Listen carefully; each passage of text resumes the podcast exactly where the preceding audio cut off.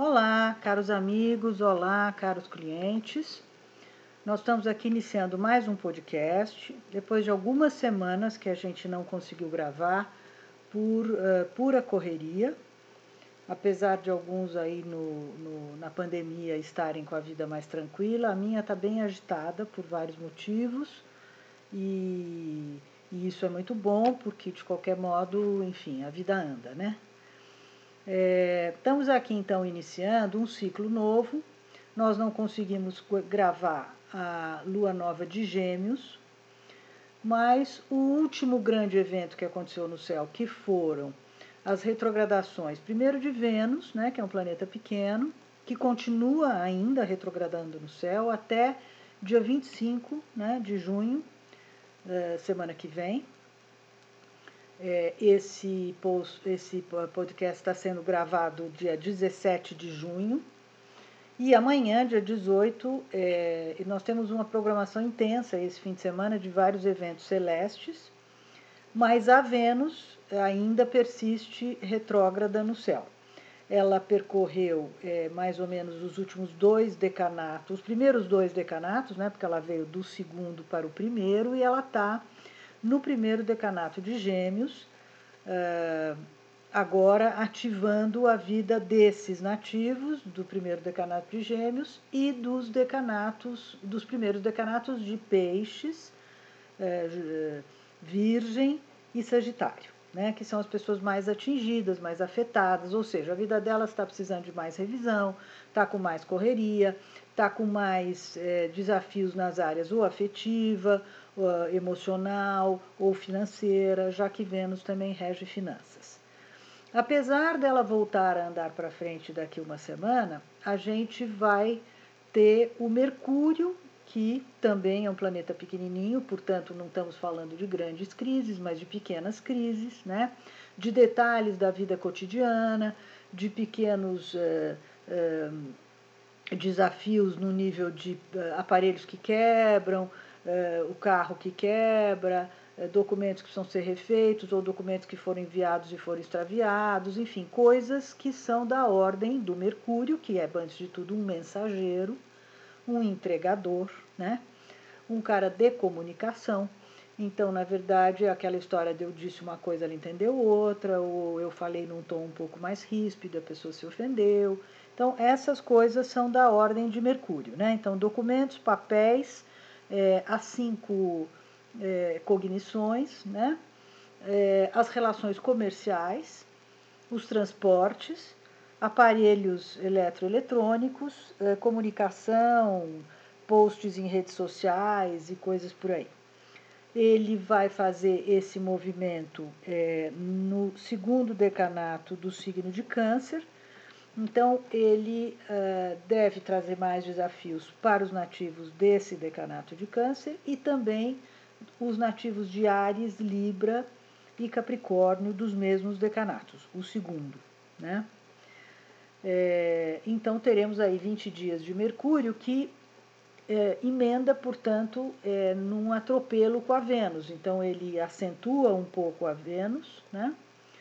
E porque ele rege o signo da Vênus, que é Gêmeos, é, e ele estica um pouco esse momento, um pouco mais complicadinho, com detalhezinhos um pouco uh, exasperantes, que precisam ser refeitos e revistos e etc., até 12 de julho, tá?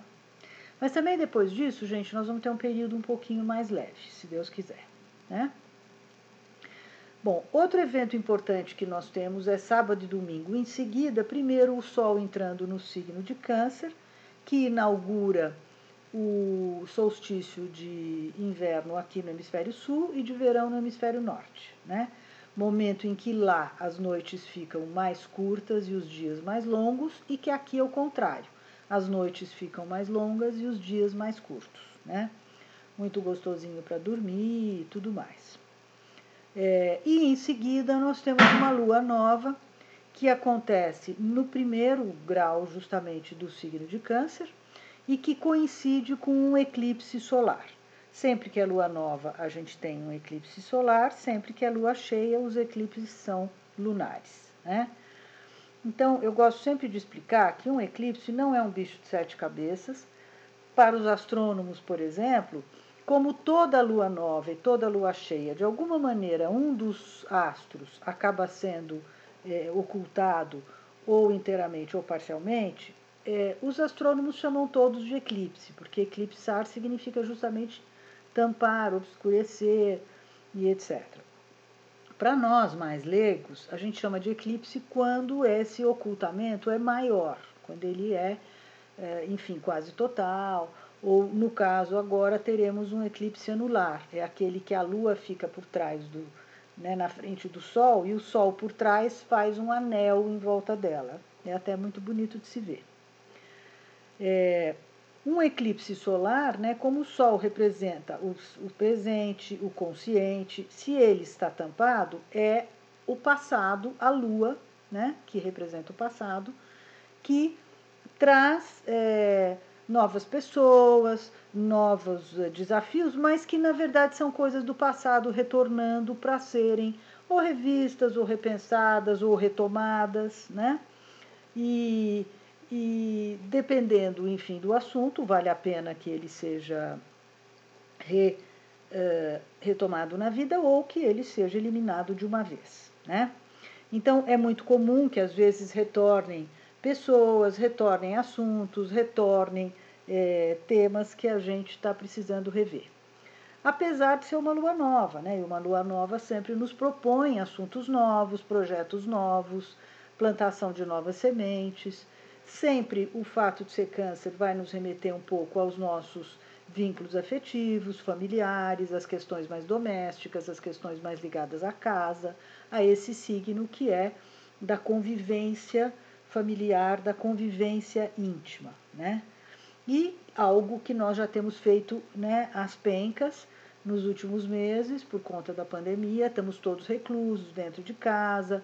Então, enfim, poderemos inaugurar nesse momento alguma novidade, né? Alguma uh, atitude nova, algum jeito novo, uh, quer seja de arrumar a casa, de cozinhar, de lidar com as pessoas, enfim, tudo isso está sendo convocado de alguma maneira. Bom, é, no, na ocasião do eclipse, né, o eclipse ele só vai ter o Sol e a Lua só estarão juntos com uh, o nódo lunar norte, né, que aponta sempre uma direção espiritual para o momento. Então, é, esse esse ele está voltado exatamente para o mesmo ponto que o Sol e a Lua, ou quase para o mesmo ponto, e isso reforça a intensidade né, desse momento, dessa renovação, dessa coisa, enfim, de inaugurar um momento novo, uma predisposição a ter para com esses assuntos é, de câncer, né, das relações pessoais, das relações domésticas, das relações familiares, das, dos cuidados com a casa, uma atenção maior e uma renovação. É, vamos lembrar que esse é o terceiro de um eclipse que de uma série de três, que tivemos o eclipse passado, que foi na uh, lua cheia de 5 de junho, uma lua cheia que foi no eixo gêmeo sagitário. Não foi um eclipse forte, foi relativamente fraco. Este de agora está sendo um pouco mais intenso e o próximo é na lua cheia de justamente no eixo câncer capricórnio, né? É, esse eclipse vai ser novamente bem significativo para o Brasil, né? vai uh, pegar uh, elementos e planetas do mapa do Brasil que ativam justamente essa relação entre os três poderes. Como um eclipse começa os seus efeitos um mês antes, nós já estamos assistindo esse filme há algumas semanas. E esse filme pode perdurar ainda alguns meses, até que aconteça um próximo eclipse solar. Tá? Então serão ativados os regentes é, do Poder Judiciário, do Poder é, Legislativo e do Poder Executivo do Brasil. Né? Então essa lenga-lenga continua. E, só para lembrar, o Mercúrio retrógrado está acontecendo num setor de educação e cultura do Brasil, onde está sendo pego também toda essa questão das escolas que estão paradas, de todos os centros culturais, tudo isso enfim, deve sofrer atrasos ainda se uh, se pensou em retomar, provavelmente não serão retomados. Né? Bom, é, outro aspecto interessante desse, dessa alunação é que o planeta Marte ele vai fazer uma relação muito positiva com os planetas Júpiter e Plutão que estão em Capricórnio, né? Está fazendo um aspecto assim de, de estímulo, de negociação, de retomada de negociações para visar, enfim, crescimento, expansão, uma vez que Júpiter está envolvido, né? Júpiter e Plutão quer dizer grandes potencialidades de crescimento, de potencialização, de empoderamento, que é o que significa o Plutão. E isso entre os signos de peixes, onde está acontecendo, onde o Marte está, e uh, Capricórnio, né, ativando também outros, outros eixos, ativando também o signo oposto a Peixes, que é Virgem, o signo oposto a, câncer, a Capricórnio, que é Câncer, né? É, e também positivamente é, Escorpião e Touro, tá? Então é bastante benéfico, ele dá uma ativada aí num, nos seis signos, né? Isso, isso deve, de alguma maneira, ser uma retomada que a gente vai sentir daqui um tempinho, né? Daqui uns dois meses, talvez, na própria economia. É, esse movimento está sendo muito lento, o ascendente da lunação está em touro, quem rege é a Vênus, a Vênus continua retrógrada, mas ela está em ótima relação com Saturno, né? E Saturno é um ceifador no médio e longo prazo, porque ele é muito disciplinado, ele é muito ordenador, ele é muito planejado, ele é muito estratégico. Então, se a gente estiver usando essas qualidades saturninas, que são muito objetivas, pragmáticas, planejando, organizando, reorientando, enxugando e trabalhando bem com essas questões é, financeiras, é, a retomada pode ser lenta, mas poderá ser firme, né? E, e acho que isso é positivo. Isso está acontecendo nos primeiros graus do, dos elementos do, do elemento ar, né? Então, é, favorecendo o signo de Gêmeos, é, Aquário e Libra, porque não só faz o triângulo do ar, como também a Vênus rege Libra. Então, é, a gente está, enfim, digamos assim, com vários eventos no céu que, de certa maneira, podem uh, parecer muito desafiantes, mas que também sempre trazem oportunidades da gente olhando por outro ângulo e tal pensar em coisas para serem otimizadas nesse momento, tá? Bom, podemos também aguardar alguma novidade aí por conta do Urano, que é um planeta sempre um pouco imprevisível. Ele está meio sozinho no céu, meio por conta própria, então esse, esse movimento independente dele pode até provocar alguma surpresa, alguma novidade, alguma imprevisibilidade mas vamos deixar que as próximas semanas nos contem a respeito, né? Bom, eu convido a todos a ler o seu texto pessoal no, no, no meu blog, www.sicabueno.com.br. Convido a todos também que repliquem essa notícia para outras pessoas, porque eu acho que a gente está começando a ter movimentos, e assim, os movimentos do céu eles sempre de alguma maneira se manifestam na Terra. Então, como tivemos momentos muito parados ultimamente, a movimentação sempre traz novas oportunidades. Né?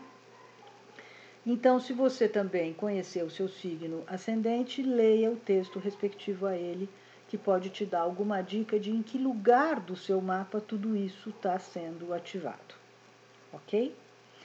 E eu continuo as ordens. Queria lembrar que eu continuo fazendo uma promoção de preços por ocasião da pandemia.